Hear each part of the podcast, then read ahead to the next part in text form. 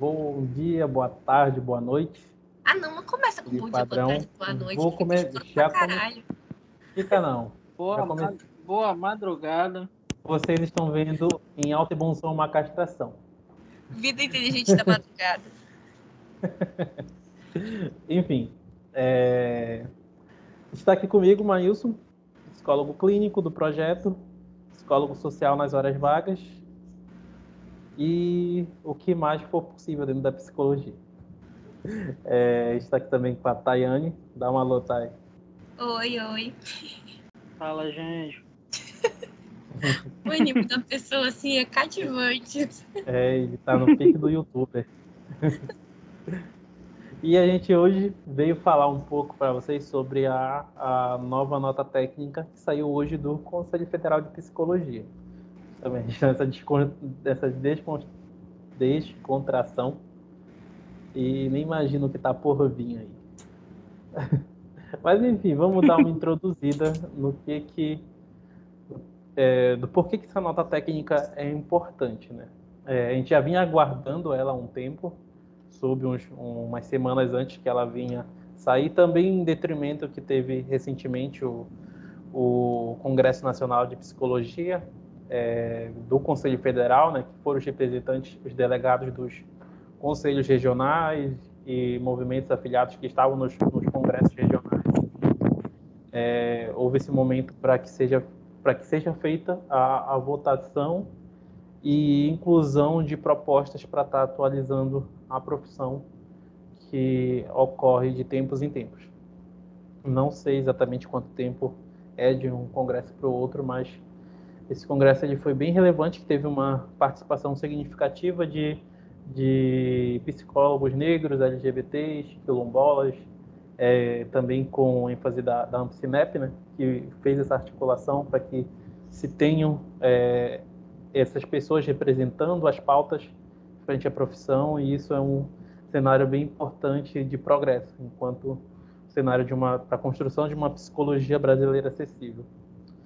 Dito isso, é, como eu comentei, essa era uma nota que a gente estava esperando. É, primeiro porque somos um projeto de psicologia que está no meio de uma rede social, né? Não deixa de ser também um projeto de divulgação profissional. Sim. Então, além disso, é, nós trabalhamos individualmente em nossos respectivos perfis no Instagram, é, Facebook, Twitter, enfim, nas diversas redes que nos são possibilitadas estar é, formalizando um trabalho de psicologia, de divulgação em rede social. Então, é, havia muitas expectativas para essa nota, porque ela vinha delimitar, e lembrando-se, é algo que a gente não tinha ainda, uma nota técnica, a gente tinha resoluções no Código de Ética, que a gente vai ver daqui a pouco, mas é, um documento único que pautasse a atuação em redes, em redes sociais é o primeiro que nós temos, segundo o site do CFP. Você pode estar consultando lá para ver a verac- a veracidade da informação. E por que que para a gente ele é importante nesse primeiro momento? É, para delimitar alguns pontos que não são é, respondidos dentro do código de ética, como a gente vai fazer o comparativo depois. Mas uma dessas questões, por exemplo, é o crescente caso de alunos de graduação utilizando o termo psicólogo em formação no perfil. É uma coisa bem errada que não deve acontecer, é, pelo que se predispõe a dizer a, o ofício do trabalho. Inclusive, os conselhos vinham soltando notas sobre isso, porque é uma coisa que não está sendo orientado na graduação, ou às vezes é orientado e o, o estudante ignora. Então, vinha a, a, uma das expectativas é que a nota técnica viesse pautar justamente algumas dessas questões. Outras coisas também que haviam como expectativas era a oferta de alguns serviços nas redes sociais sem fundamentação científica, como é, isso tem relação também com algum debate anterior que a gente fez, como por exemplo a implementação do Pix lá no na UBS do Jurunas, que não necessariamente foi um ofício de rede social, foi a divulgação foi feita em rede social, mas a oferta do serviço está sendo feita de forma presencial. Mas práticas como aquelas que a gente criticou também são ofertadas por alguns psicólogos que agem de má fé em rede social. Então, a nota técnica também, a gente tinha expectativas que ela viesse a, a cobrir essa demanda é, de uma forma mais, mais organizada, mais legal, a fim de também se tenham punições para casos como esse. Enfim, dito isso, antes da gente passar para as notas, se vocês querem um espaço para falar alguma coisa? Não, eu acho que a gente já abre direto pro, pro debatezão. Beleza. É, a gente vai fazer o seguinte, a gente vai falar um pouco primeiro do código de ética, de como ele, ele pautava antes, né? Algumas, alguns dos artigos que, que colocam, inclusive esse código de ética também está disponível, a gente pode estar consultando ele no site do Conselho Federal. É, lembrando, essa versão que eu tô, que eu vou estar utilizando para estar é, exercendo o debate. A nossa discussão, sim. É a versão atualizada de 2005. É a última vez que teve uma revisão do Código de Ética. Então, é outra coisa para a gente se atentar, né? Que já tem quase 20 anos sem revisão, recentemente 60 anos de profissão e um Código de Ética que está aí pautando coisas do início dos anos 2000. Mas, enfim. É... Segue o baile, vamos lá. Conselho trabalhando aí, tá, tá atualizando a profissão, né? E... Parece o nosso, o nosso, o nosso, como é? O código, o código brasileiro, que é de 1900 e bolinha, até hoje não tem a revisão. Constituição. A Constituição, Constituição. isso. Parece a Aí... nossa bela Constituição. Sim. É, vai só fazendo emendas, né? Nota técnica, emenda, projeto de lei, mas olha, a base não faz. Mas enfim, críticas à parte, era o que vinha sendo pautado a profissão até, até ontem, porque essa nota técnica que saiu, saiu hoje, né? Então, hoje no sentido de que se chegou ao conhecimento, mas eu acho que saiu essa semana. Mas assim, para não houver confusão, até semana passada a gente vinha sendo pautado o exercício em redes sociais a partir do Código de Ética de 2005, a versão revisada. E aí ele deixa, ele tem claro alguns artigos, que é o artigo 18, 19 20, que eu vou estar fazendo a leitura aqui com vocês. É, o artigo 18, ele vai colocar aqui, o psicólogo não divulgará, ensinará, cederá, emprestará ou venderá a leigos instrumentos e técnicas psicológicas que permitam ou facilitem o exercício ilegal da é, Artigo 19 o psicólogo, ao participar de atividades em veículos de comunicação, zelará para que as informações prestadas disseminem o conhecimento a respeito das atribuições da base científica e do papel social da profissão. E o artigo 20, ele vai dizer o seguinte: o psicólogo, ao promover publicamente seus serviços por quaisquer meios, individual ou coletivamente, informará o seu nome completo, o CRP e seu número de registro. Fará referência apenas a títulos e qualificações profissionais que possua. Divulgará somente qualificações, atividades e recursos relativos a técnicas e práticas que estejam reconhecidas ou regulamentadas pela profissão. Não utilizará o preço do serviço como forma de propaganda. Não fará previsão taxativa de resultados não fará autopromoção em detrimento de outros profissionais. Não proporá atividades que sejam atribuições privativas de outras categorias profissionais. Não fará divulgação sensacionalista das atividades profissionais. E a quebra desses, desses, não só desses, mas do código de ética no geral, ele vai prever algumas, algumas punições ao psicólogo. As, trans, as transgressões dos preceitos desse código constitui infração disciplinar com a aplicação das seguintes penalidades na forma dos dispositivos legais ou regimentais, que seriam advertência, multa, censura pública, suspensão do exercício profissional por até 30 dias, cassação do exercício profissional, e, e é só, são essas cinco. Inclusive, a gente soltou é, é, ontem, não foi? Um post sobre a cassação dos profissionais de psicologia que trabalham com cura gay. Isso. Vale a pena dar uma olhada aí, aproveitar para fazer esse marketing. antes, antes, gente, antes da gente passar para a nota técnica, essas, esses artigos que fiz a leitura agora com vocês, ele, ele tem um certo peso, porque até então, como vocês podem ver, ele é muito amplo no que tange o exercício da prática em redes sociais. Ele não, não delimita necessariamente é, instrumentos ou formas para que sejam feitas. Ele delimita é, recomendações. Ele dá uma base, né, para que a gente siga daí. Isso, são recomendações para se bem fazer. E Sim. debater um pouco sobre isso, porque é, houve bastante a quebra desses artigos, é, já deixar isso evidenciado. Isso também pode ser consultado, por exemplo, pelo, pelo, pelo site do Conselho Regional ou do Conselho Federal, quando, quando você vai averiguar né, as, as penalidades. Os profissionais que estão sendo sofrendo penalidade devido a alguma coisa são em detrimento, na maioria das vezes, pela produção de documentos científicos ou então por, por, por a quebra de artigos como esse. Como, por exemplo, no 18, que não divulgará, ensinará, cederá, emprestará e venderá a leigos instrumentos e técnicas psicológicas que permitam ou facilitem o exercício legal da profissão. É, com o crescimento né, do mundo coaching hoje em dia, se tornou comum alguns instrumentos é, que eram utilizados enquanto medidas avaliativas da psicologia serem comercializados via Instagram, não só por coaches individuais, mas por institutos de coaching, porque é, é, essa aberração existe, né? Comercializando alguns, alguns instrumentos que seriam utilizados pela psicologia como medidas para que sejam feitas avaliações e técnicas psicológicas.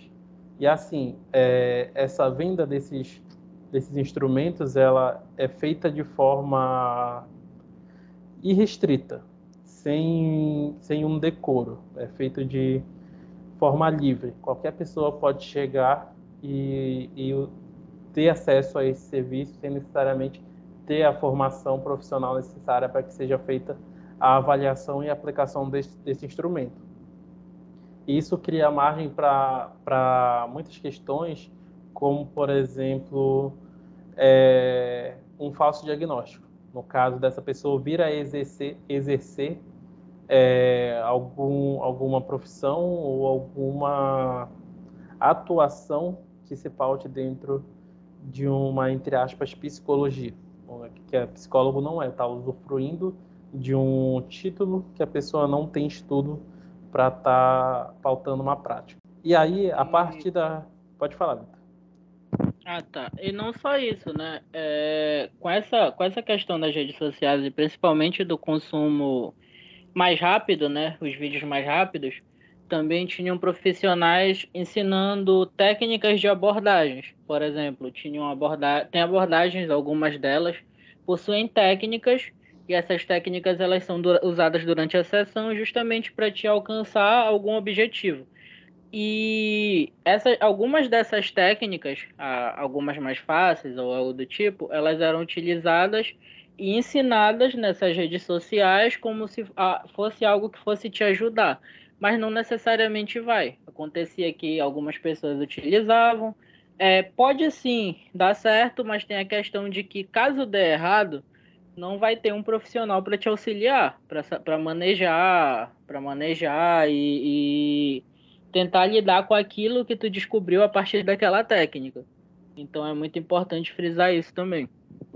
Sim, e além disso, é, além do uso de, além do ensino, né, do uso de técnicas que são voltadas para as abordagens da psicologia, é, teve também o aumento da, da, eu não sei falar essa palavra, mas é como se transformasse a psicologia em um, em um grande TikTok com essas, com essas listagens que é, estão sendo passadas com um serviço um pouco mais é, imediato, como por exemplo, cinco dicas para você lidar com a ansiedade, cinco estratégias para você superar a depressão, sabe? Esse tipo de conteúdo que oferece é, cinco formas de lidar com algo, muitas vezes ele é pautado dentro de um senso comum. E esse senso comum, quando a gente vai se aplicar dentro de, um, de um, uma lógica científica, psicológica, ela diz muito mais da experiência individual do que de uma técnica que vai funcionar dentro do coletivo. E, e por ser um, um, uma coisa mais imediata, que gera views, que gera viralização, é, a gente viu alguns é, psicólogos o, promovendo esse tipo de conteúdo. O que, como vocês puderam ver pela leitura do, do Código de Ética de 2005, não necessariamente isso estava vetado, mas é, há uma coisa entre o bom senso, né, que aparentemente fugiu com se levar em consideração a questão do papel das redes sociais que ela vem tendo na construção da profissão. É, e é importante a gente pautar esse debate também sobre a, a importância da rede social para a profissão, porque, querendo ou não, hoje em dia ele é o maior veículo para estar divulgando não só o serviço, mas qualquer coisa que a gente venha querer produzir em sociedade, porque é uma coisa que entrega a mais pessoas, é, mais, é massivo. Ela demanda um, um trabalho físico menor e entrega com mais facilidade. Então isso acaba gerando ônus e bônus. No sentido, no sentido profissional, é, tem gerado bastante problemáticas devido a questões como esse tipo de conteúdo que era feito de forma de forma irrestrita, solta e também com um processo que vem acontecendo de desvalorização da ciência que faz com que alguns profissionais entre aspas, né, porque não daria para se considerar nem mais profissionais devido à atitude que tem em rede, venham a, a usufruir e utilizar de meios que sem validação científica, sem base científica para estar tá se promovendo enquanto um, um processo para arrecadar fundos para estar tá se mantendo dentro da profissão, que aí a gente vai cair diretamente no artigo 19, que vai colocar que o psicólogo ao participar de atividades em veículos de comunicação zelará para que as informações prestadas disseminem o conhecimento, das, conhecimento a respeito das atribuições de base científica e papel social da profissão. E aí a gente vai entrar também em outro debate que a gente já vinha conversando sobre, por exemplo, a galera de constelação familiar, é, floral, reiki, que são práticas que não têm uma base científica sólida, firme, o suficiente para que seja utilizado em larga escala e tenham benefícios, mas que muitos profissionais estão, estão se utilizando dessas práticas é, como se fosse uma, um instrumento da psicologia, quando na verdade não é. É se esquece também que a, a, psicologia, apesar de beber de várias fontes, ela é, ela tem bases científicas, ela tem, ela tem métodos, ela tem ela tem processos para se estabelecer esses métodos, ela tem resultado, ela tem uma base por trás e que o fato dela beber de outras fontes não significa dar margem para que se utilize de estratégias que se vendem enquanto terapêuticas, mas na prática elas não funcionam, não funcionam dessa forma. Então é importante delimitar as diferenças entre isso. E o 20, o psicólogo vai promover publicamente seus serviços por qualquer meio, individual e coletivamente, formação nome completo, CRP, número de registro, e enfim, essa é uma, é uma atribuição mais a título de identificação do profissional, né? de demonstrar que esse profissional, além de ter um curso de graduação que o qualifica para o ofício da profissão, também está registrado em um, em um conselho que, que vai gerir não só é, a atuação prática, mas também a, a questão do, da qualidade desse profissional, onde vai estar tá fazendo o tempo todo é, atualizações como essa que a gente está vendo hoje, de notas técnicas, para melhorar a profissão. Ele está dentro de um processo legal. É, e aí fará referência apenas a títulos e qualificações que o profissional possua, no sentido de, e aí cai no que a gente vinha falando no início, né, sobre alunos de psicologia se colocando como psicólogos de formação, que na verdade é usufruir de um título que eles ainda não detêm, estão na construção de um processo para ter esse título, e aí numa tentativa precoce, né, de querer já estar tá no, no campo ativo falando de psicologia faz isso de forma leviana. Então, não é façam porque isso. Traz, traz a questão de ser um psicólogo já formado, que está em formação de alguma coisa, ou um curso, alguma pós, alguma mestrado etc. Por isso que traz psicólogo em formação. Então dá, então dá essa. essa essa como é? Dualidade. Não, não é dualidade a palavra, mas ambiguidade, né, da palavra ambiguidade. de formação. E aí carrega essa questão de ah, é um psicólogo que é formado ou é um psicólogo, uma pessoa que está estudando psicologia e está em formação. Então, uma informação ambígua é uma formação não, uma informação não dada. Então, a gente precisa tirar a ambiguidade dela para não, não ter conflitos, né? E, detalhe que nem especifica, né, que formação seria. É o psicólogo em formação, mas informação do quê? Que geralmente é quem os psicólogos que já são formados e e fazem alguma pós-graduação ou especialização, eles especificam isso, porque isso também é uma forma de agregar o público que ele está querendo trabalhar. Como, por exemplo, um psicólogo que trabalha com psicologia clínica vai colocar que faz uma pós-graduação ou uma especialização em psicologia clínica, que ele tem uma formação continuada a partir de um nicho específico.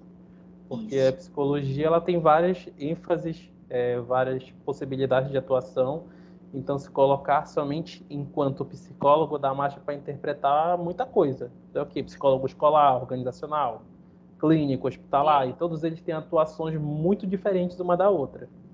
Sim. Inclusive, já dando um spoiler rápido, é, nessa nova resolução, o próprio conselho delimita isso daí. Diz que o curso de psicologia é um curso generalista, ou seja, tu, tu aprende o básico de cada área e delimita que caso tu se, espe é, se especialize em uma área, tu deve colocar essa especialização. Então, até nisso eles, eles delimitaram. Só já dando um spoilerzinho para vocês. E até mesmo é, a gente, quando se forma, mesmo que tu já tenha conseguido fazer a formação em psicologia e uma pós-graduação em conjunto, só pode emitir o título de especialista, tipo, na tua carteira, depois de dois anos de exercer essa profissão. Então, aí, depois de dois anos de exercer essa tua profissão, tu pode ir lá e pedir teu título de especialista também. Enquanto isso, não, mesmo que tu já tenha uma especialidade, tu não pode é, ter ela como fixa, né? Porque tu precisa comprovar ainda para o conselho, etc.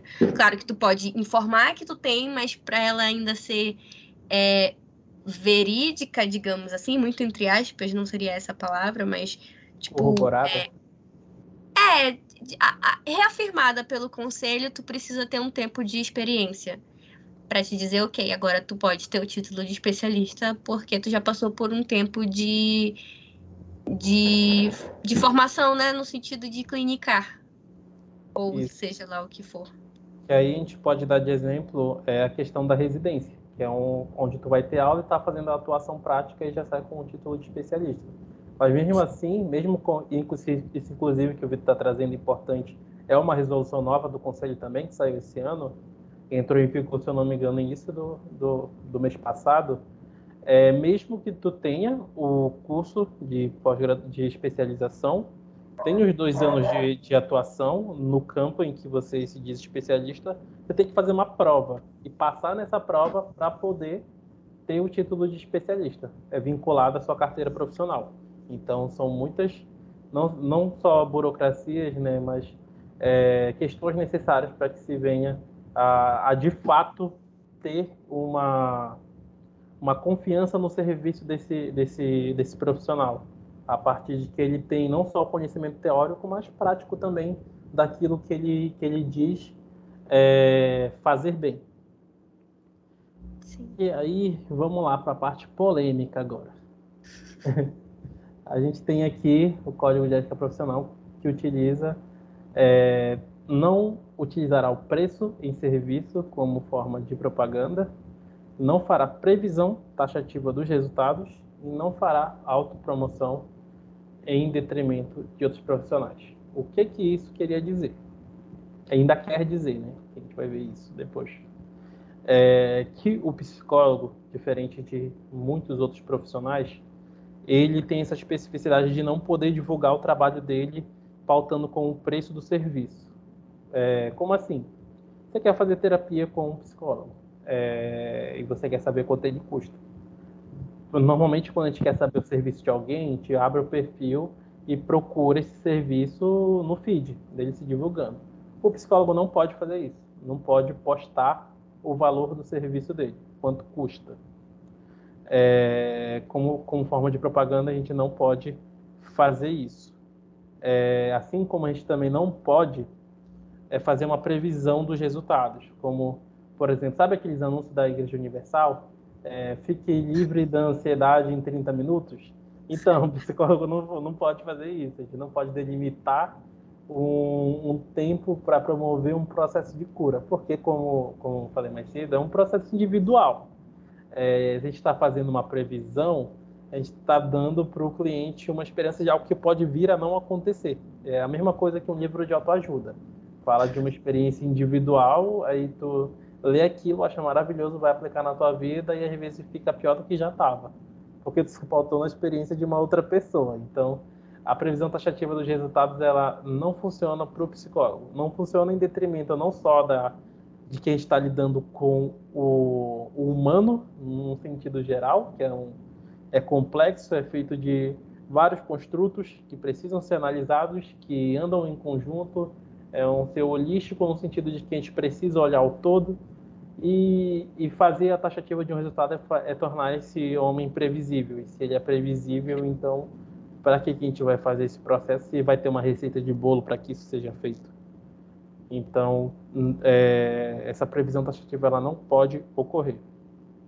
E o outro é, é, um, é meio que um acordo de boa-fé, né? Não fará uma promoção em detrimento dos profissionais.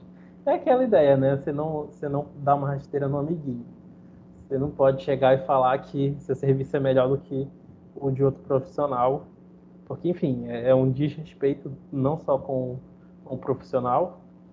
E assim, entre aspas, assim, às vezes é verdade. Mas assim, você não pode fazer isso.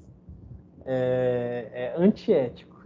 Então, são essas algumas das questões que pautadas no Código de Ética de 2005. Lembrando, esse é um código de ética, é um código que tem várias regras que pautam a atuação prática. Aqui a gente pegou três, porque elas vão se relacionar diretamente com a nota técnica que a gente vai ver já já.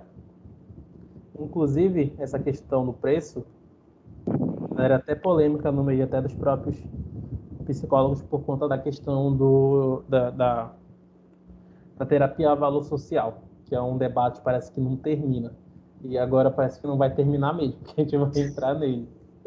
A gente vinha, inclusive, debatendo isso num, em um grupo né, de psicólogos que então, porque assim, psicólogo faz grupo para estar tá divulgando serviço. Como, como eu falei, psicólogo trabalha com vários nichos, a gente cria grupos com nichos diferentes que quando a gente precisa de algo que outro faz, a gente só recomenda serviço. E lá algum, algum ser humano perguntou sobre preço. E aí começaram a jogar a estimativa, os outros falaram que vem isso de acordo com, com a renda da, da, do cliente e tudo mais. Então, não se tem um um, um acordo do que seria necessariamente algo fixo, um preço de atendimento social.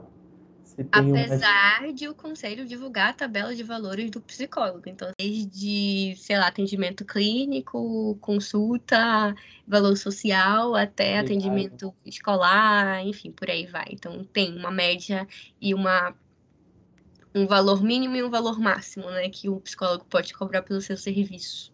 Isso que não necessariamente é a realidade, porque assim. É, é... Era isso que eu ia falar até, tipo, na teoria, esse, esses valores, eles, de certa forma, são utilizados, mas na prática é algo totalmente diferente. Tu vê uma galera é, tendo um valor muito alto, enquanto tu vê outros tendo um valor médio, enquanto tu vê outros tendo um valor que seria considerado o social que a gente vai comentar. Até porque essa questão do valor, de fato, ela é uma questão não só financeira, mas político-social, porque o, o conselho ele estabelece né, um valor mínimo e um valor máximo para que seja pautada a atuação, que acredito que eles façam essa tabela no sentido de tentar pensar a possibilidade do psicólogo sobreviver de clínica dentro de uma renda que seja confortável. Mas quando a gente vai trabalhar, do, quando a gente vai falar em sentido prático do público que geralmente se chega à terapia, em um cenário político brasileiro de hoje, esse público não tem condição de pagar, às vezes, o mínimo do valor estipulado pelo Conselho Federal de Psicologia. E aí cabe ao psicólogo fazer esse jogo com o, o terapeuta de com o cliente no caso de fazer de procurar possibilidades para que essa pessoa tenha um processo de saúde mental, porque é um debate antigo na psicologia de que ela é uma profissão elitizada e de fato é. Nem todo mundo tem acesso à psicologia, os que têm conhecimento da importância da psicologia não colocam ela no, no papel no fim do mês porque acredito que é uma coisa que a gente possa deixar um pouco de lado. E tem o estereótipo de que psicólogo só trata gente doida e todas essas questões sociais é, e financeiras também, porque a gente está vivendo né, num país onde mais de, mais de 2 milhões de pessoas estão sem segurança alimentar. Então, assim, se tu for colocar numa balança aonde a pessoa cuidar da saúde mental e ter o que comer, é, é muito fácil tu, tu escolher. E aí, para pautar, para cobrar, cobrar o um mínimo é, estipulado pelo conselho, às vezes não é uma realidade de uma pessoa que está buscando um atendimento psicoterapêutico. E aí tu pode argumentar, ah, mas existe o SUS, existe o CAPES, é, existe os CREAS, aí tu vai pisar num deles, às vezes não tem um terapeuta lá porque não tem investimento público que consolide um profissional para estar tá atendendo a população. Então... E até mesmo é, plano de saúde. Plano de saúde Sim. também não consegue, porque o sistema não dá conta da, da demanda. Já é, é Às vezes é um psicólogo por plano de saúde, um, um psicólogo por plano de saúde. É, imagina quantas pessoas tem num plano de saúde e tenta tipo, é, organizar para que um psicólogo consiga atender todas essas pessoas, digamos que seja 30. Tenta atender 30 pessoas por semana. Tipo, Não, qual, quais horários vão estar disponíveis? Entra a questão também do, do profissional, né? Ele tem que lidar com uma demanda gigante, sendo no valor muito baixo que ele é retornado dentro desse sistema, né? Então, tipo, tu tem que manter uma qualidade de serviço, sendo que a quantidade não, não te consegue é, manter a tua qualidade de serviço. Então, em alguma coisa tu vai faltar, né? A falta, ela vem. E aí é um pouquinho complicado, porque em rede privada, né, a gente não é bem pago na questão do plano de saúde, né? Outros profissionais são valorizados dentro desse sistema, mas o psicólogo não. Já deixo o meu descontentamento com o psicólogo que atende em plano de saúde. Você partilha de um processo de depredação da profissão. Saiba disso. Mas, enfim, críticas à parte, rages à parte. Vamos lá para a nota técnica. Essa felicidade que foi essa nota técnica. Depois do monólogo do Maílson, agora a gente vai. Uh! Animação, galera. Primeiro, vamos lá. Eu esqueci de comprar fogos, mas também eu tenho cachorro, então é por isso. Vai lá. Essa nota técnica, grande maioria dela, pegou o que já se tinha no código de ética e deu uma boa enchida de linguiça. A verdade é essa. Quem, quem, lê, quem leu o código de ética, né, não só aquela, as partes que a gente pegou que foram importantes para o debate que a gente vai pautar, mas também é, contexto geral, e basicamente pegou as resoluções, jogou aqui e, e deu uma incrementada nelas em algumas questões muitas já caem na obviedade. Mas vamos lá. É, a primeira, na, na nota técnica, está aqui: publicidade profissional nas redes sociais. Vou estar tá passando por elas e a gente vai fomentando o debate no decorrer da leitura. A psicóloga e o psicólogo podem destacar em sua publicidade, por exemplo, sua formação, o público que atendem, a abordagem teórica que utilizam, sua metodologia de trabalho, entre, entre outras questões técnicas que caracterizam sua atuação profissional. Caso publicidade seja feita em seu perfil pessoal, o CFP re recomenda cuidado ao fazê-la para que não haja confusão quanto às informações divulgadas. A utilização das redes sociais deve ser feita com cautela, analisando as implicações e as fronteiras entre o espaço profissional e o espaço pessoal. Os dizeres ficam registrados, atingem um público mais amplo e o que é exposto pode ter alcances indeterminados.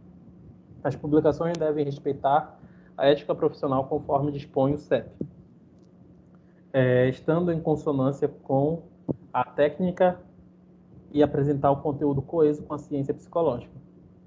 O profissional e a profissional devem analisar criticamente o conteúdo a ser publicado, haja vista a amplitude das divulgações nas redes sociais, que era o que a gente estava falando do debate um pouco mais cedo, sobre o conteúdo que está sendo divulgado e a forma como isso é feito. O que vem de novidade nessa aqui é a questão de, do perfil pessoal perfil profissional. Geralmente tem essa confusão, tem essa confusão e gente que mistura as coisas. É, o perfil pessoal, ele, ele para você postar coisas do dia a dia, amigos, é, saideiras, enfim. É, mas o perfil profissional não cabe esse tipo de conteúdo. E às vezes, nessa tentativa de tornar um pouco as coisas mais sérias, mas com um pouco de. de esqueci a palavra. Cotidianidade, descontração, coisa mais cotidiana, acaba se misturando o que é profissional e o que é pessoal. E isso não pode acontecer frente à profissão de psicologia, porque, lembrando, é uma profissão que trata com dados sigilosos de pessoas individuais. Então, antes de que se tenha a confiança no processo, é necessário que se tenha a confiança no profissional. É o que a gente chama de formar o vínculo. A terapia só funciona a partir da formação de vínculo entre o psicólogo e o cliente. E isso começa não no primeiro atendimento, mas no primeiro contato. E geralmente esse contato é feito hoje em dia pelas redes sociais. Então, tá, pauta... eu, já tenho, eu já tenho uma leve discordância com essa tua fala. Beleza, vamos lá. Vai começar Pelo a ver, sim... Pelo simples fato de que é, vários debates surgem né, nessa, nessa nossa sociedade básica. E um deles é exatamente essa: não, você não pode, você tem que separar a obra do criador ou a profissão da pessoa. Sendo que são as duas, as duas coisas são a mesma pessoa, né? Sim. Então, é, eu creio que vai mais pela pauta do senso, porque, querendo ou não, você tem a sua vida pessoal, mas também você tem a sua vida profissional. E isso entra muito na questão que eu vou trazer aqui para debate. Por exemplo, as várias e várias questões que tem sobre abusos e violências na indústria é, por exemplo, vou trazer a questão da, da, indústria cinematográfica, de ah, não, mas a gente precisa separar a obra do, do criador e tudo mais, porque ele não é assim na, no, na parte profissional, então a gente tem que apreciar a obra e etc, etc. Sendo que quem produziu a obra foi a pessoa. Então tem vínculo, tem de certa forma vínculo, e a gente sabe que tem vínculo, é, principalmente sendo profissionais da psicologia, a gente sabe que não tem como separar, né? Personas, então, Sim. não tem como tu desligar, tipo, tem uma série que tá em alta agora, que é da Apple TV, é que a pessoa desliga a, vida pessoal e tem a vida profissional. Inclusive, essa série é maravilhosa. Eu não lembro o nome agora, mas lembrarei. É que a pessoa faz uma cisão lá no cérebro e aí ela tem essa divisão aí de vida pessoal e vida profissional. Então, não sabe o que acontece na vida pessoal e não sabe o que acontece na vida profissional. E eu, eu falo particularmente pelo meu perfil. Meu perfil, eu sempre tive essa questão, né? Desde que eu entrei na psicologia, do tipo, mas por que, que eu não posso usar o meu perfil pessoal para divulgar o meu trabalho de psicóloga quando eu me formar? E, tipo, várias e várias vezes eu escutei os professores falando assim: ah, se você é, for entrar na clínica, você tem que ter o seu perfil privado, ou então criar um perfil para psicólogo, já que você vai exercer a profissão e papapá, papapá. E aí entra essa questão do vínculo, né? Cara, para te criar um vínculo com alguém, tu precisa conhecer essa pessoa. Então, como é que tu vai conhecer essa pessoa dentro de uma clínica? Dentro da, da, da questão de ali, no, no, pronto, vou criar um vínculo aqui, daqui para cá, para fora do consultório, larga-se, né? Tipo, não, eu só conheço aquela pessoa ali dentro. E aí as mídias sociais trouxeram essa aproximação de alguma forma, né? De tu conhecer um pouquinho mais daquele profissional que te atende para saber se é recíproco a forma. E que sentido recíproco? Tipo, se as ideias batem, se tu te sente confortável com aquela pessoa, porque a gente sabe que psicologia é política, então a partir do momento que a psicologia é política, é, a gente precisa opinar sobre muitas coisas. Então, como é que tu vai desvencilhar o profissional do pessoal, sendo que muitas vezes eles a gente precisa carregar o, o, o pessoal para a clínica, principalmente nessa questão política, digamos assim. É, então, eu, eu tenho mais essa questão mesmo de servir como aproximação. Claro que, como está aqui, é ter o senso, né, de como fazer isso. Tipo, eu não vou, óbvio, falar assim, do festa todo dia nos meus stories e, e pá, bebê, sendo que meu público é criança, por exemplo não vou passar credibilidade como sendo uma profissional que atende crianças, óbvio. Então, ter esse, esse senso, né? Essa, essa peneira do que postar, mas ao mesmo tempo compartilhar a tua vida pessoal que vai criar um vínculo com esse profissional.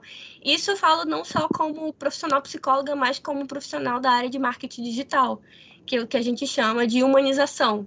Então, para ti é, trazer o, o um público, já que a gente está falando em questão de marketing e tal, para te trazer um público-alvo, tu precisa ter essa aproximação, né? Já que tu está ali servindo um, serviço, tu precisa ter a humanização da tua marca. E sem a humanização da tua marca, se tu for um perfil só que posta ali vários, vários posts, etc., tu não vai conseguir criar um vínculo com é, o teu público ali da mídia social. Então, esse público de mídia social, ele vai atrás de ti pelo conceito pela tua humanidade que tu passa ali naquele teu mundo virtual. Então, se eu posto só frases motivacionais, posts e etc., eu não vou conseguir criar um vínculo, porque a pessoa não vai conhecer o pessoal para criar um vínculo, esse pré-vínculo, para te trazer para a clínica. Que é muito diferente o que a gente faz aqui em Belém, é o marketing do boca a boca. O marketing do boca a boca é a melhor marketing que tem na estrutura de Belém do Pará. Por quê? Ah, eu tô sendo atendida por fulana de tal. Olha, fulana de tal é muito boa profissional e etc. Ah, me indica ela. E aí vai o boca a boca. E hoje em dia a gente tem o boca a boca virtual, né? Que é a mídia social. Então, quanto mais alcance tu tiver, mais engajamento tu tiver, mais compartilhamento tu tiver, esse é o boca a boca virtual. Então, para te gerar isso, tu precisa gerar aproximação com o teu público. E eu acho que eu falei demais. Não, é, é, eu achei muito importante. Sim. Eu achei muito importante essa tua fala, porque eu acho que não necessariamente nisso que o conselho colocou, ele, ele esteja tipo te privando de, de fazer isso, né? Ele justamente está te, te colocando essa ressalva, que foi justamente o que tu disse, que, que é bem importante. Tu é do público infantil, tu tem que tu, tu quer ter um perfil que ele seja um perfil misto, né? Tu tem que ter essas ressalvas no sentido de que pô, eu vou postar coisa de bebida, essas coisas assim, eu sendo um psicólogo infantil ou algo do tipo. E então eu acho que tem que tem que haver esse cuidado e esse cuidado ele, ele é de certa forma até necessário justamente quando tu, tu foca no no público que tu quer, né? No público que tu tá procurando. Então eu acho que é justamente essa parte que o conselho pontuou. Sim, sim. E querendo ou não, acho que na discordância concordamos, porque acabou que é, eu concordo com, com, o ponto que a Tayane colocou e acho que se, se firmou bastante no, no final da tua fala, no quanto a gente está alinhado, porque assim, quando eu digo no sentido de que é, o teu perfil é a porta de entrada do cliente, é no sentido de das coisas que tu está publicando e fazer com que isso seja um equilíbrio entre o profissional e o pessoal. É, também reafirmo isso, é, não só como não só por, por essa questão da humanização, mas também porque acho que a gente compartilha de experiências similares nos nossos perfis pessoais, né? que coisas do dia a dia acontecem lá corriqueiramente, mas claro, com aquela, com aquela dosagem, com dentro daquilo que é que é se aguardar dentro de uma posição profissional. Porque Sim. É uma crítica até que a, a, psicologia atual ela vai fazer a forma como era feita psicologia antigamente que cabe agora dentro da, das redes sociais, como a questão do separar o psicólogo do pessoal E na clínica tu é uma pessoa do psicólogo e fora tu é uma pessoa totalmente diferente. Isso, é, isso não existe porque a gente não consegue se criar em camadas diferentes. É, o homem é um só, então a gente precisa pautar é, a nossa experiência a partir de quem nós somos, mas dentro também de limites daquilo que seja possível para que seja, seja produtivo no sentido da profissão. Ou seja, você precisa ter um senso crítico para usar suas redes sociais de uma forma coesa e coerente, sem infringir é... nada. É, eu tenho um, uma pergunta a fazer e eu tenho uma pontuação com relação a isso, que é justamente que eu acredito que isso seria até mesmo um pouco injusto com o próprio cliente. Porque quando a gente separa a pessoa do, do psicólogo, né? O psicólogo ele vai exercer a profissão, ele vai fazer o acolhimento, essas coisas assim. E dá para te fazer isso, certo, teoricamente, é, quando a gente dá, faz de, de, fato essa cisão, que ela não existe, mas quando a gente tenta fazer, teoricamente dá para te exercer essas coisas sem que, que as tuas opiniões pessoais te afetem. Mas quando a gente pega, por exemplo, uma opinião política, no, no, por exemplo, atual governo que a gente está, algo do tipo, quando a gente pega uma questão mais pessoal, como um debate sobre, sobre aborto, outras coisas assim, e a gente pega um psicólogo que ele justamente vai de encontro ao que o cliente, ao que o cliente acredita, mas ainda assim ele tem que exercer a profissão é, de forma a acolher aquela pessoa, se torna até mesmo injusto, porque o psicólogo, ele, ele obviamente, ele vai estar escutando a pessoa, mas não é nada do que ele acredita, então ele não vai estar em confluência com aquilo. E a pessoa vai estar falando, mas de certa forma ela não vai estar tá sendo escutada em sua totalidade. Então, eu acho que até nesse ponto aí fica bem claro o, a problemática dessa, dessa relação de cisão entre profissional e pessoal. E uma pergunta que eu digo é que eu tenho, né, é as pessoas que colocam, por exemplo, elas têm dois perfis, que é um profissional e um pessoal. E no perfil profissional tá lá psicólogo, tem o CRP e tudo mais. Porém, no perfil pessoal da pessoa, ela ainda assim se coloca como psicóloga, porém não tem esses dados. E meio que no código está dizendo que tem que ter esses dados. Então, então não sei se vocês se vocês sabem responder, mas me parece que se tu se afirmar como psicólogo em um perfil, tu tem que colocar os teus dados, teu CRP no caso. Tem, tem que colocar. Sim. Porque é exatamente essa questão, não tem como ter uma cisão do que tu deixa de ser. Tipo, você tá dizendo lá psicólogo, coloque lá o seu CRP lá bonitinho e tudo mais.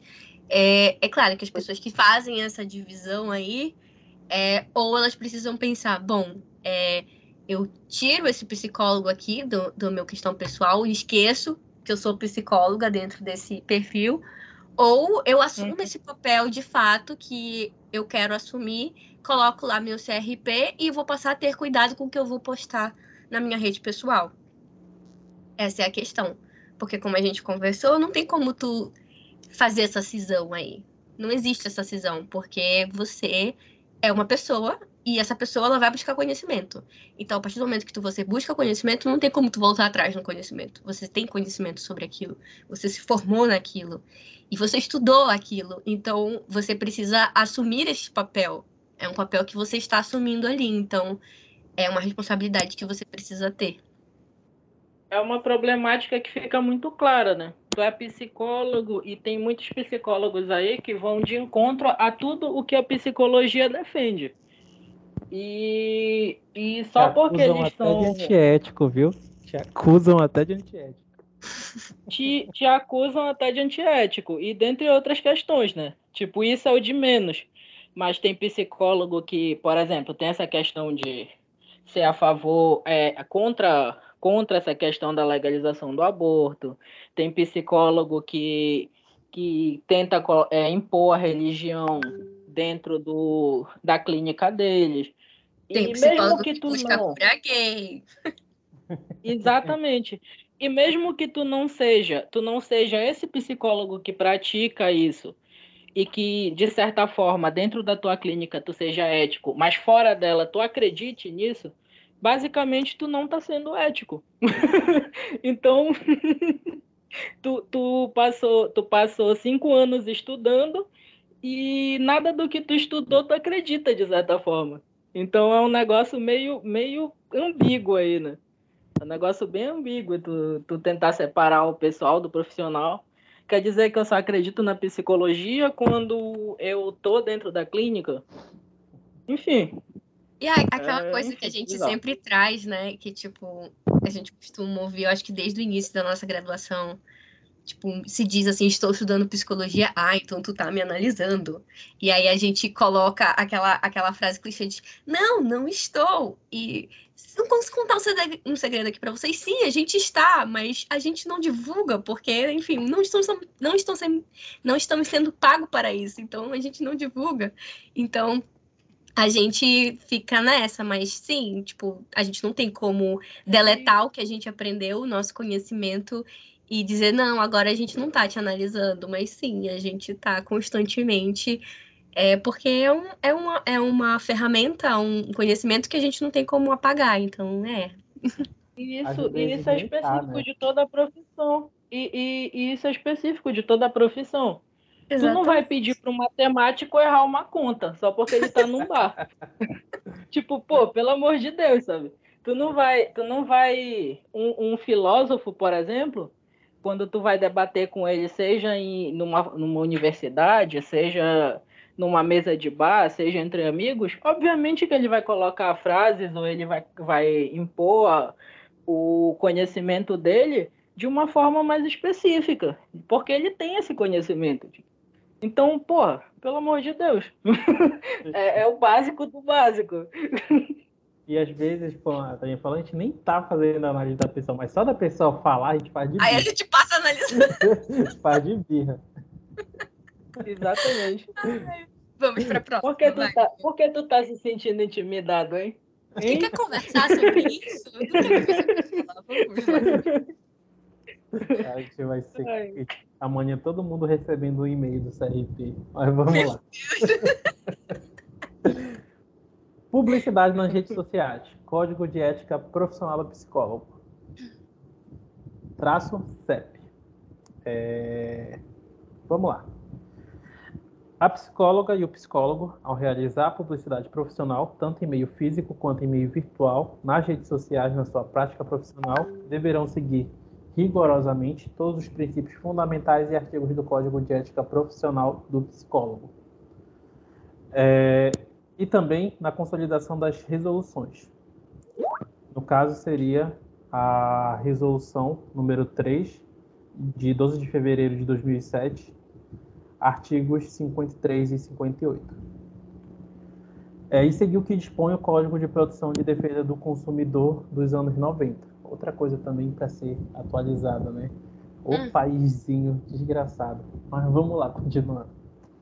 Ressalta-se que há, que há que se levar em consideração quanto, quanto da divulgação profissional a natureza dos serviços a serem prestados, bem como as práticas e técnicas devidamente reconhecidas pela ciência psicológica e a capacitação teórica e técnica da profissional e do profissional, fazendo divulgação somente dos títulos que possui.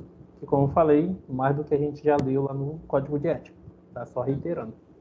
Salienta-se... A gente já apontou aqui também, né? De certa é, forma. Sim. É, é a título de leitura somente.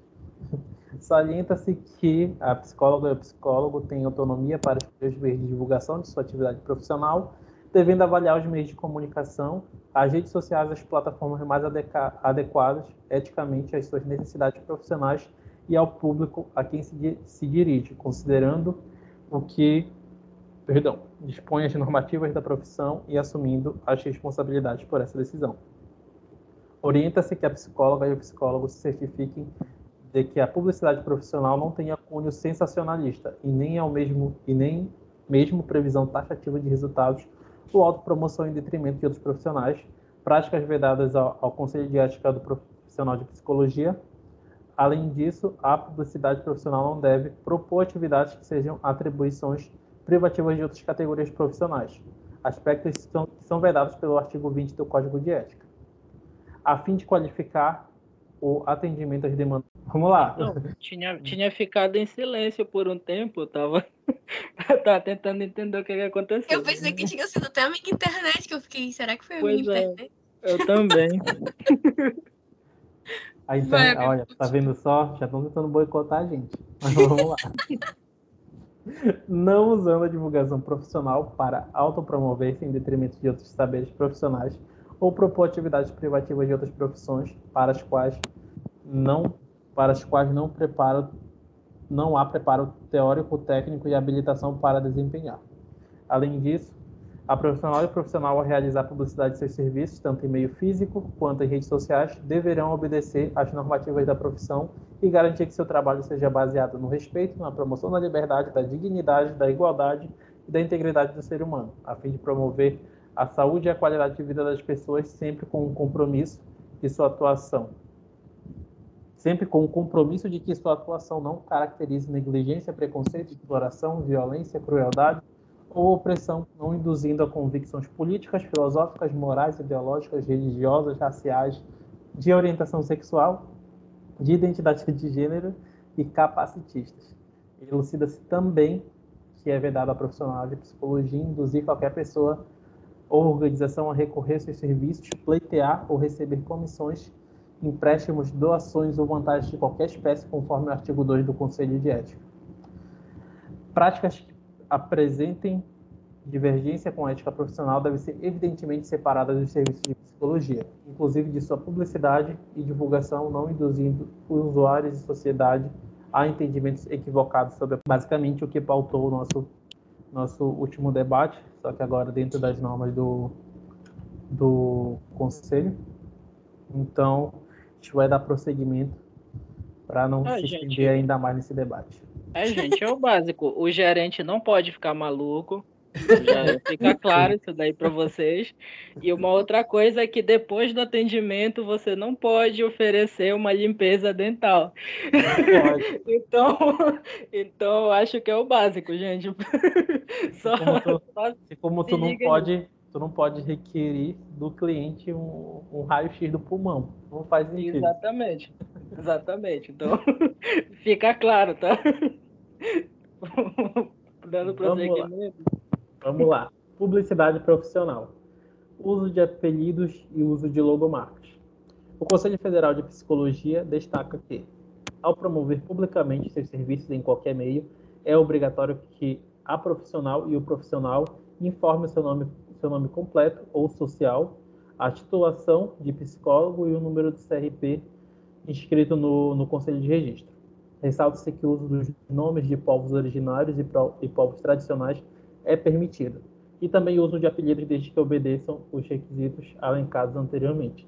Ressalta-se que o uso e divulgação das artes e da logomarca no perfil de redes sociais é permitido, desde que vinculado ao nome completo, nome social da profissional ou do profissional e seu número de inscrição CRP. Aqui eu confesso que eu, eu senti um pouco de falta no sentido de, de projetos de psicologia como o nosso porque assim, nós não somos os únicos. E tem vários aqui no Pará, como por exemplo a galera do Núcleo Êxtase, que vez ou outra está compartilhando também o nosso conteúdo. Mas são projetos com multiprofissionais de psicologia. E aí ele é bem claro no sentido de que a divulgação de logomarcas e, e pessoas deve ter a titulação é, da profissão e o número do CRP. Mas e aí, numa logomarca, tu vai colocar o número do CRP de todo mundo? Como é que vai funcionar isso? E, tipo, só aqui no projeto nós somos 11. Aí vai colocar 11 CRPs junto à logomarca, vai ficar um negócio poluído, estranho. Então, é isso. É, apesar de que a nossa divulgação, como vocês podem, como vocês podem ver, é, querendo ou não, a gente entra nos critérios. A gente teve recentemente o nosso projeto de psicoterapia social, que depois a gente vai ter que alterar isso, que a gente vai ver mais lá para frente. É, mas quando a gente fez a divulgação, todo mundo com seu CRP bonitinho, é, um mini currículo que a gente fez organizadinho, então a gente acaba entrando nas, no, nos conformes é, com a atualidade das regras de redes sociais. Tá, tudo bem. O uso de nome de povos originários é o que é algo que está se tornando mais comum agora por aqui, devido também a, a, ao debate sobre a ancestralidade indígena, é, indígenas que estão tendo acesso ao ensino superior, em especial psicologia, e estão utilizando desse espaço para estar tá se promovendo enquanto psicólogos que vêm de, de, um, de povos tradicionais. Então, é, é importante a gente valorizar e divulgar o serviço desses profissionais, não por somente eles serem de povos originários, mas porque é uma representatividade que é apagada e que a gente precisa estar tá salientando o poder que ela tem, principalmente aqui no norte e nordeste. Então, caso vocês conhecerem algum profissional é, que seja de origem é, de, povos ori de, de povos tradicionais e originários, compartilhe aqui com a gente que é sempre bem-vindo. É até aquilo que a gente comentou ainda agora, a própria questão do vínculo. Existem demandas de pessoas que são meio que elas se sentem mais à vontade com, com essas pessoas, então é importante essa divulgação. É, é, extremamente importante. Sim, de fato.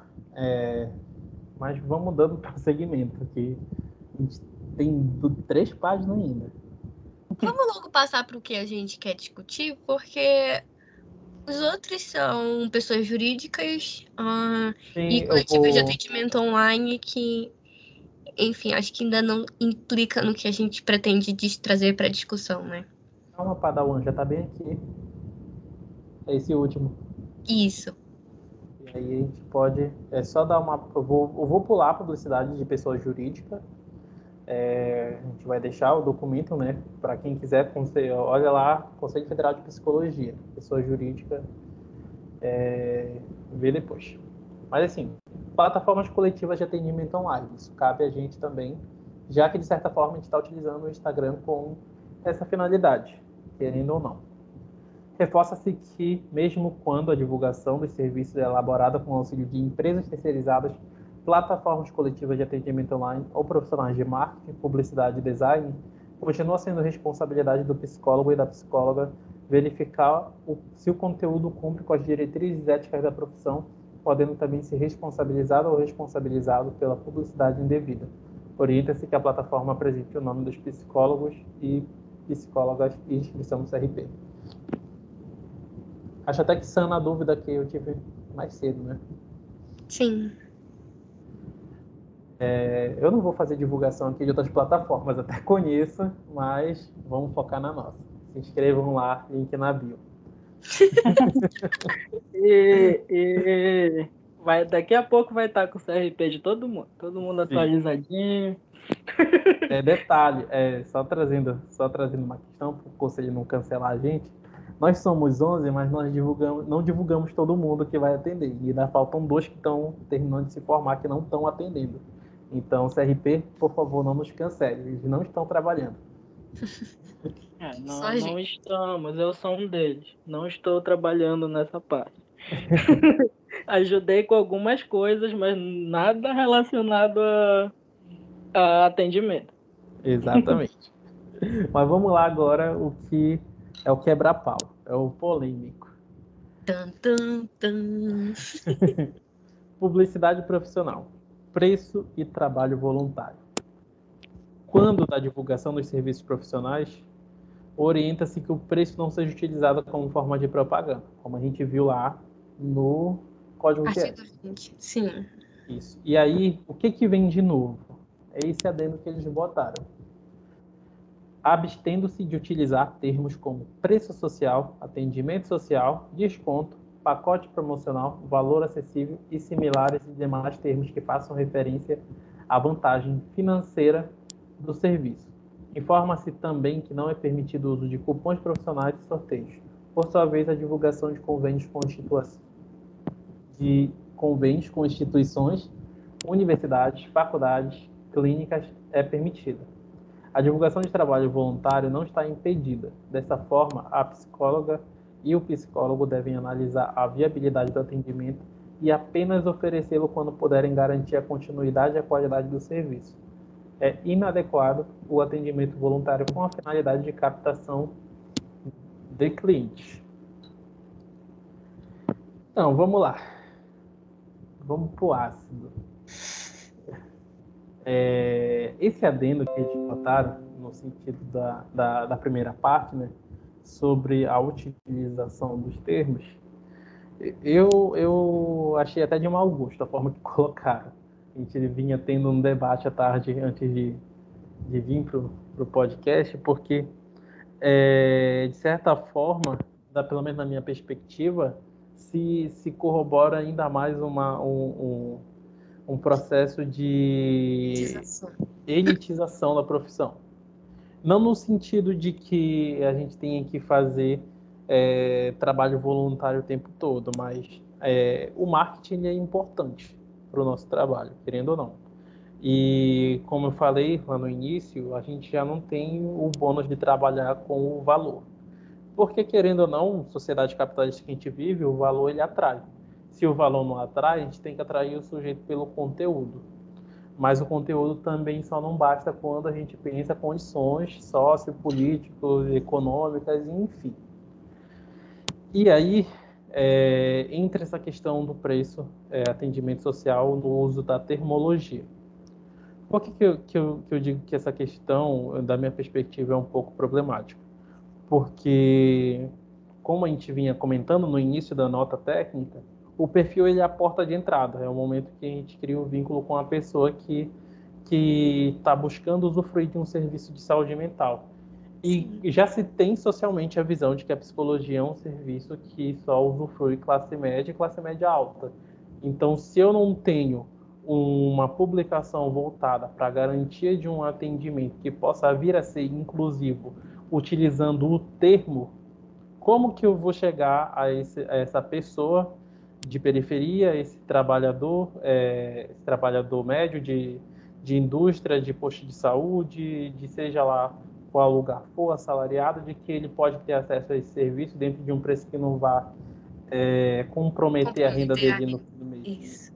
Então, é uma situação até um pouco complicada de se colocar essa questão, porque, enfim, de fato não dá para a gente sortear psicoterapia, utilizar de cupom profissional, enfim, mas é, a abstenção dos termos para que se faça a publicação desse serviço, ela dificulta ainda mais a acessibilidade. Porque, querendo ou não, hoje em dia é tudo muito rápido. A gente se, apa a gente se apaixona e compra por aquilo que a gente vê e, e percebe que aquilo vai ser, ser é, valoroso para nossa experiência.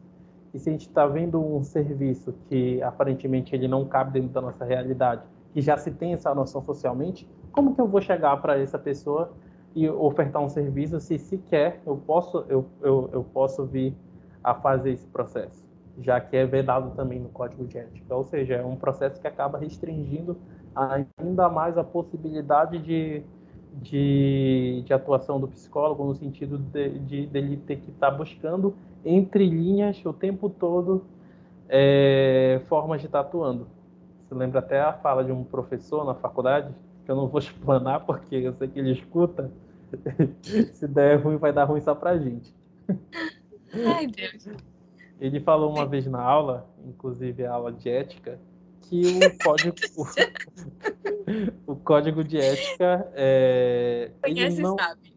É, o código de ética ele não é um, uma medida para a população, é uma medida para proteger a população do psicólogo devido à dimensão da nossa profissão. Porque assim, querendo ou não, e isso é uma coisa que eu falava até, falei até em uma aula, eu não lembro de que, que era a matéria, que a psicologia ela dá um poder muito grande para quem estuda e entende ela, é, no sentido de manipulação até das relações sociais, da vivência em sociedade, de entender como elas funcionam e a partir pensar estratégias para estar tá utilizando isso a seu favor. E pensando no sistema conselhos como uma forma de estar tá o tempo todo pautando no que seria mais viável a profissão, é, acaba fazendo o caminho inverso de estar tá fazendo com que o psicólogo fique o tempo todo tentando trabalhar nas entrelinhas. É, de estar tá tentando. É como se a gente estivesse pisando em ovos nas redes sociais, em, em específico, né? Porque quando a gente está dentro de organizações, a gente, as redes sociais elas ficam um pouco de lado porque já se tem uma verba a partir do trabalho que chega, mas em rede social isso se torna um terreno complicado porque cai até na lógica, por exemplo, e aí você tá, já vou para tipo científico, que é a lógica Foucaultiana do vigiar e punir. E a impressão que dá é que a gente está recaindo novamente na lógica do, do, vi, do vigiar o tempo todo. Está sendo vigiado o tempo todo em redes sociais, a forma como a gente vai estar tá atuando e se limitando à forma como a gente possa estar tá vir a, a chegando a esse público. E o que pauta mais ainda o debate de como que a gente vai chegar no público de, de periferia se a gente sequer é, consegue estar tá utilizando de linguagens é, em sentido socioeconômicas que sejam agradáveis a eles, é, com a limitação dessas, dessas palavras e demais termos similares que façam referência à vantagem financeira. É, parece que a, a, psicologia, apesar de ter um, um, um viés em sua maioria esquerdista, o que muita gente vai discordar, mas é a verdade, é, esquece que está vivendo dentro de uma sociedade do capital ainda. Então, até para que ela sobreviva enquanto uma ciência possível, é necessário que a gente se adapte à realidade. Mas, às vezes, adaptar à realidade, é, a gente tem que fazer isso de uma forma que seja produtível para quem a gente quer atingir, não para que seja confortável para a profissão. E isso também não, não queira dizer que a gente vai se desvencilhar da nossa ciência, não. A ciência ela vai continuar a progredir da mesma forma. Mas é, vale mais às vezes descer um pouco do salto para falar com essa pessoa que necessita desse atendimento. Entra na questão também de que a gente está indo contra o caminho da democratização da psicologia, né? A gente está indo muito de contra isso. Porque se tu quer democratizar, como é que tu quer democratizar, sendo que tu não abre espaço para te falar sobre um atendimento social, uma clínica social. Não te dá margem para isso, dizer, olha, a psicologia não é elitista, estamos tentando quebrar esse tabu. E aí coloca essa nota como se, não, olha, regredimos aqui. Se virem aí para vocês fazerem entender que vocês atendem em, valor social, que tem, tem ou valor voluntário, enfim, façam aí a mágica de vocês. E aí a gente fica restrito do tipo, tá, e agora? Como é que eu vou chegar para essa pessoa, né, para esse sujeito falando sobre olha, tô atrás de terapia e tudo mais, aí tu passa lá o teu valor cheio e a pessoa diz, olha, não tenho condições, aí tu vai lá na surdina e diz, olha, mas eu tenho, eu tenho, eu tenho assim, sabe, o que a gente chama de valor social. Se não dá na sua, na sua renda, talvez você entra pode entrar nesse projeto aqui, que eu tenho um limite de vagas, etc. Então, tipo, até chegar nesse, nesse processo aí, a pessoa pode fugir. Porque primeiro tu vai ter, tu vai ter a questão do, do embate, né? A pessoa já vai te procura com aquele receio. Caramba, eu tô procurando um psicólogo, provavelmente vai, ter, vai ser um valor que eu não consigo bancar. E aí tu manda o teu valor. Aí a pessoa vai lá e foge, porque tu mandou o teu valor. Tipo, ah, tô pagando X, X, aí só tenho é, X quebrado para pagar. Até tu chegar nesse X quebrado aí, a pessoa já desistiu, porque, enfim, tu banca lá um valor, por exemplo, da tabela, vamos colocar valor de tabela aqui. Ah, eu tô, tô cobrando, é, acho que 100 reais, que é o limite ali de uma consulta, parece, ou 125, se eu não tô enganada, alguma coisa assim. Se eu coloco esse valor, aí a pessoa vê, porra, 125? E agora? Não tenho esse dinheiro. Como é que eu vou fazer? 125, por exemplo, é o gás. É o valor de um gás. Como é? Eu vou, pagar, eu vou deixar de comprar o gás para fazer minha comida, para pagar a minha terapia, que é de 15 em 15 dias, ou às vezes é semanal. Como é que eu vou fazer isso? E aí a pessoa já desistiu. Tipo, entre o gás e a minha saúde mental, eu prefiro ter o que comer. E aí eu acho que precisava ser revisto exatamente essa questão é, dessa divulgação, tipo, se a questão deles é sobre, olha, você pode ter lá sua clínica social, seu atendimento social, mas não pode fazer esse esse sujeito ir atrás porque você tem um número de vagas reduzido, por exemplo, corra agora, só tenho três vagas para o valor social. De fato, isso é errado de se fazer, porque tu vai estar tá conduzindo a pessoa àquele atendimento ali. Às vezes a pessoa nem quer, ela só tá correndo atrás porque, poxa, tem vaga, valor social, deve estar baratinho e pá. E aí tu vai lá atrás. De fato, isso não deveria ser feito, mas bloquear projetos sociais para que a população é, tenha acesso à, saúde mental, eu achei um tantinho é, desgostoso. Aí, Mas isso até tô... abriu a tabela de preços aí. Eu abri aqui a tabela de, de honorários da psicologia e o limite inferior para consulta psicológica é 178,34. Assim, sem ah. condições, né? Isso não dá. A, a média está em 266 e o superior é 305.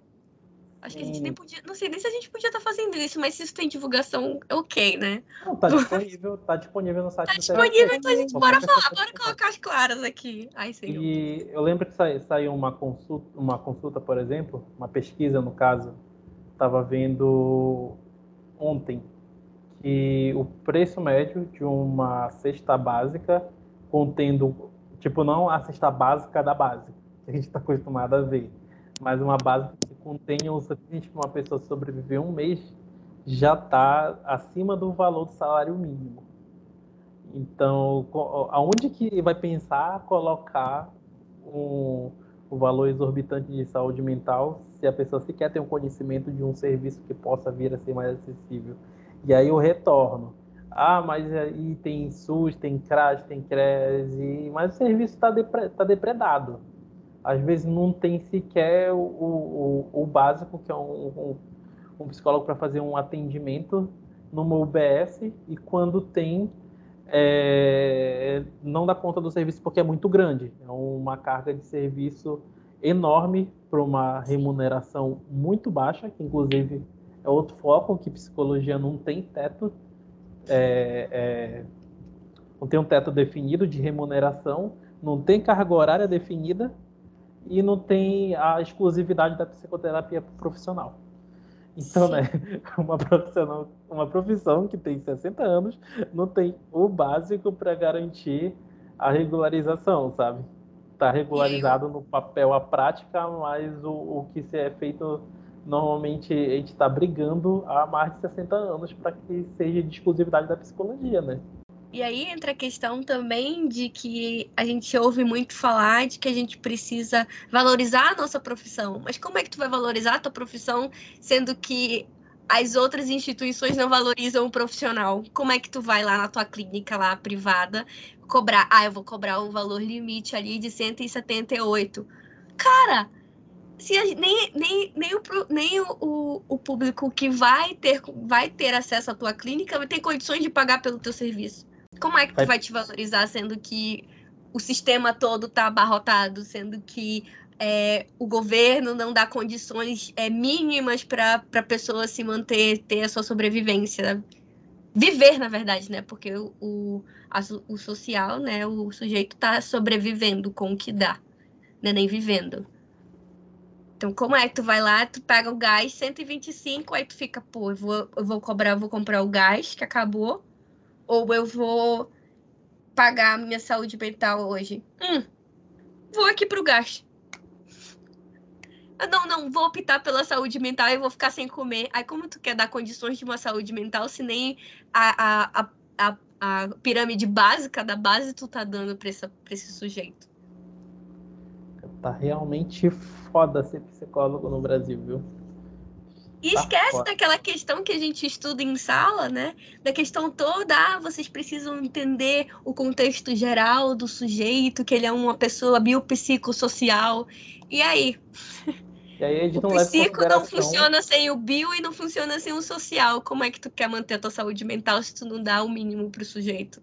E a gente não leva em consideração isso no momento de pensar uma nota técnica, né? que não é só a profissão, mas é o público que a gente vai ter que lidar. A profissão ela é importante, ela precisa de delimitações, como a gente bem falou aqui, mas a profissão ela só é possível a partir de que tenha alguém que vá usufruir desse serviço. Sim. E aí, como é que a gente não coloca essa pessoa na conta final do papel? Foda, mas vamos lá, a gente tem duas ainda. Já cansamos. E aí a gente ainda vai ter que rever a questão do nosso projeto, né? Porque tá lá inscrições Porra, abertas, psicoterapia é. social, e agora como é que a gente vai fazer? Acho que a gente vai colocar um ponto de interrogação lá e, tipo, entendam aí como vocês Será que é social? Descubra, clique no link. Psicoterapia, ponto de interrogação. É, vai ser assim. E, e, nem pode, na verdade, colocar dessa forma que eu botei, porque tu tá induzindo a pessoa a usufruir do teu serviço. Então, né? Acho que deixa uma página em branco e aí faz a pessoa dar lá o, o, o sei lá, nem sei. A sua curiosidade vai fazer você cuidar da sua saúde mental. É Mas, a gente tem duas ainda, né? É, acho que são, se eu não me engano, são as menos, são as menos absurdas.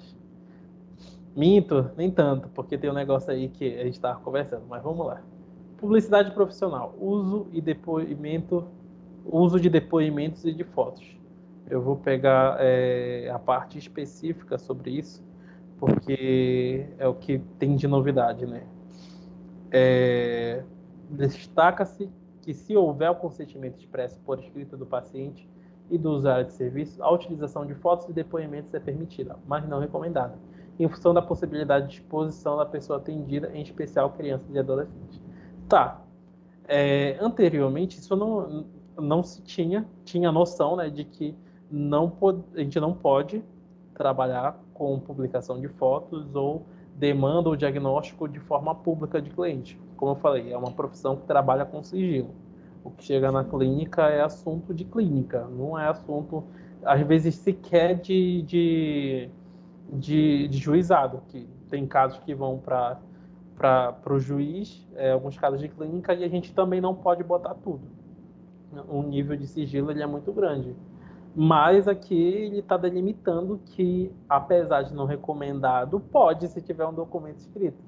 Ou seja, e ele não, não, não preza sequer punições. Então, ficar nesse limbo. Minha internet caiu? Voltou, voltou. Continue. a pessoa vai ficar no limbo. Parou aí? Isso a pessoa vai ficar, o psicólogo, no caso, vai ficar na porra de um limbo entre é, será que eu, eu, vou ter o registro caçado ou não? Se fizer Na dúvida, não faça. Na dúvida, não faça. Mas o conselho uhum. também não disse se ele vai te punir. Então fica aí naquela lógica de será que eu vou me foder? Não sei. Como, fica como aí o questionamento, né? A mesma tá coisa do é questionamento. É será que esse psicólogo faz é, psicoterapia social? Fica aí o questionamento, né? Como, como tá dizendo que não é recomendado, é, é, meio que fica a ideia de que tu provavelmente vai ser. Vai passar a ser visto, tipo, visto talvez com ma maus olhos, tipo, pelo, pelo é. conselho. Então, é, na dúvida, só não faz. Tipo, não tem. A gente tem uma, a gente tem uma porrada de instrumentos relacionados a isso. Estudo de caso, por exemplo, a gente não precisa colocar o, o nome do sujeito. Tu pode, sei lá, inventar um nome fictício, mas falar do caso da mesma maneira. Então, busca esses instrumentos ao invés de postar a foto da pessoa ou dizer o nome dela. É muito mais. É até mais ético. É, até porque tá dizendo lá não recomendado, mas vamos colocar como se não fosse tão ético assim. Então é até um pouco mais ético tu fazer isso. Até para proteção da própria pessoa.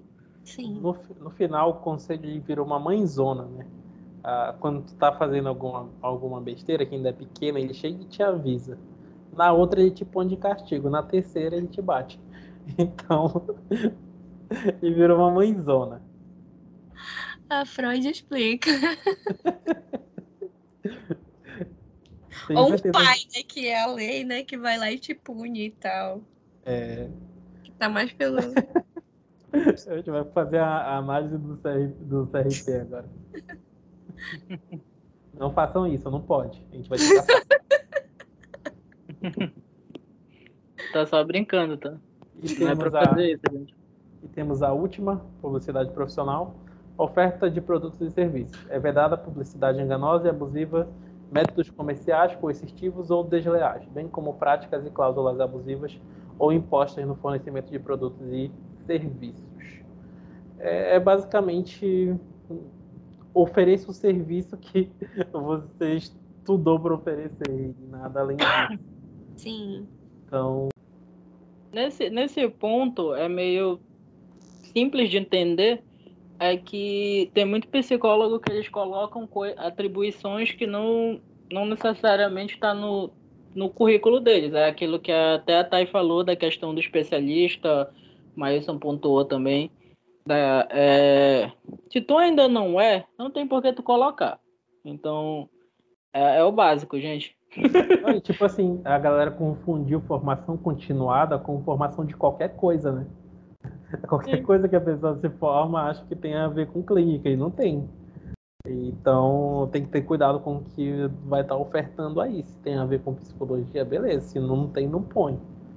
Hum, e... Aí, tu vai ser o quê? Tu vai ser psicólogo e agente de trânsito no teu perfil. Como é que vai alinhar as duas coisas? Vai fazer é. terapia na Blitz enquanto aprende o carro do cara? Não vai, né? Então vamos pensar aí delimitadozinho naquilo que você quer trabalhar. E se tu é psicólogo, se tu é psicóloga, como, como foi dito também, a formação ela é generalista, tipo, isso tá claro.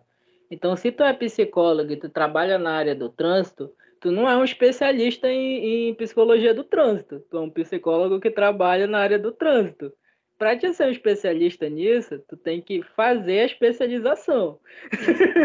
então, então, tipo, que fique muito claro essas atribuições, esses, esses títulos dados, né? Com relação a, a essa questão do, do que foi, do que a gente viu aqui, é muito o que aconteceu naquele período em que a gente tinha leis e essas leis elas foram adaptadas para as redes sociais. Tanto é que hoje a gente tem aquelas as delegacias de crimes virtuais.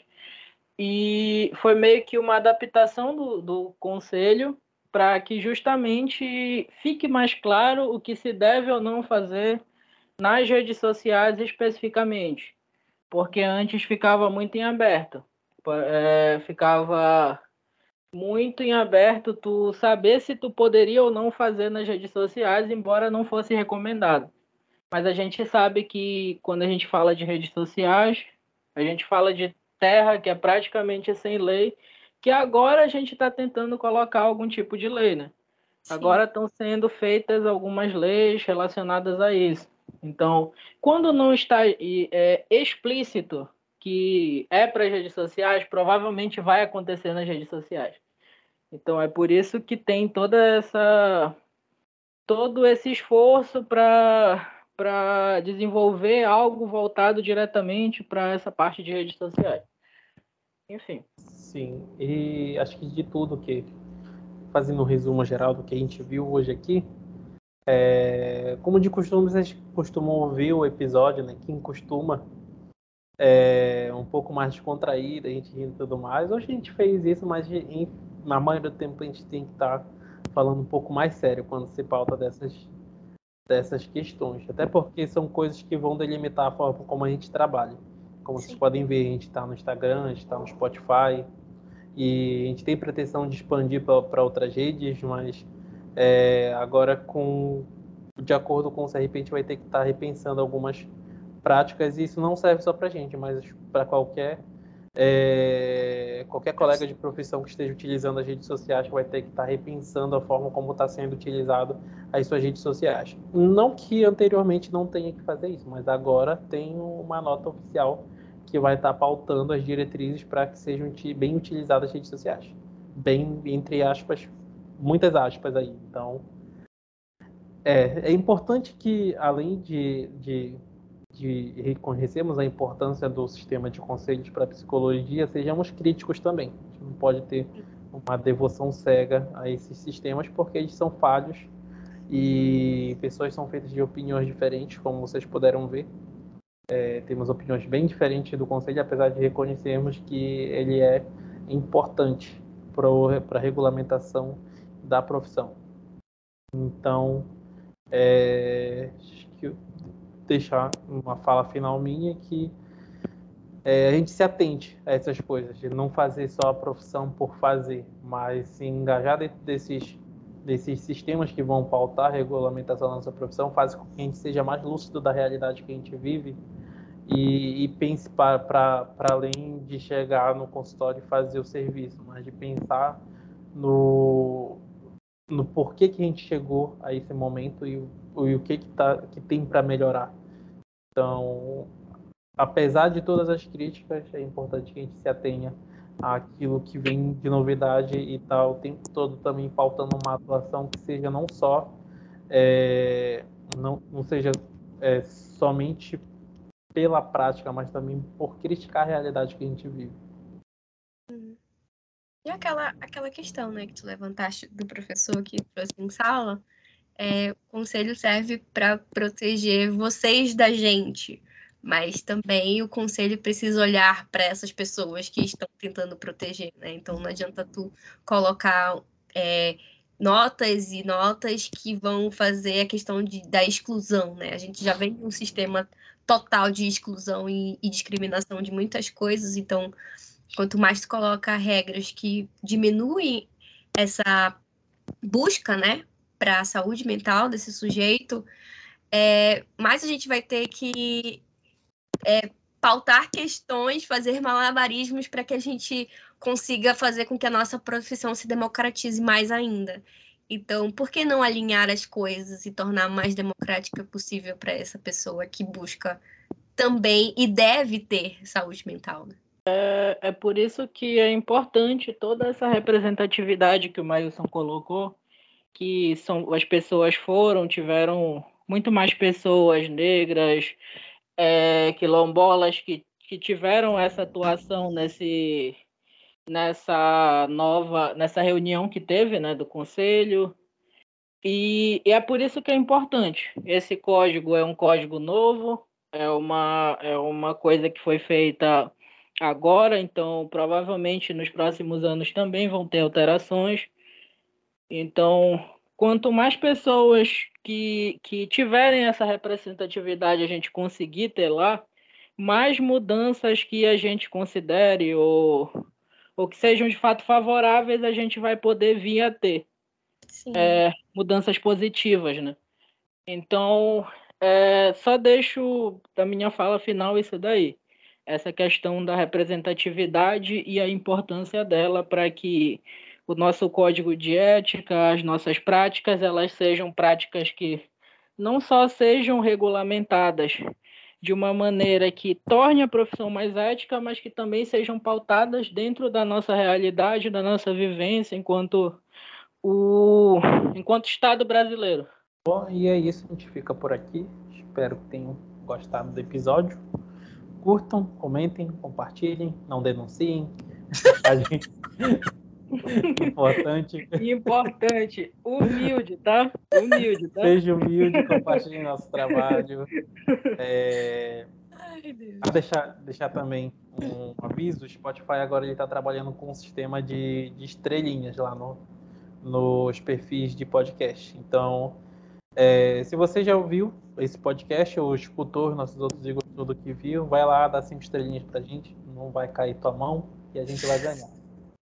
Assim, se a gente tiver mais de 100 estrelinhas, o Maílson ofereceu uma viagem pra gente. Então a gente tá esperando.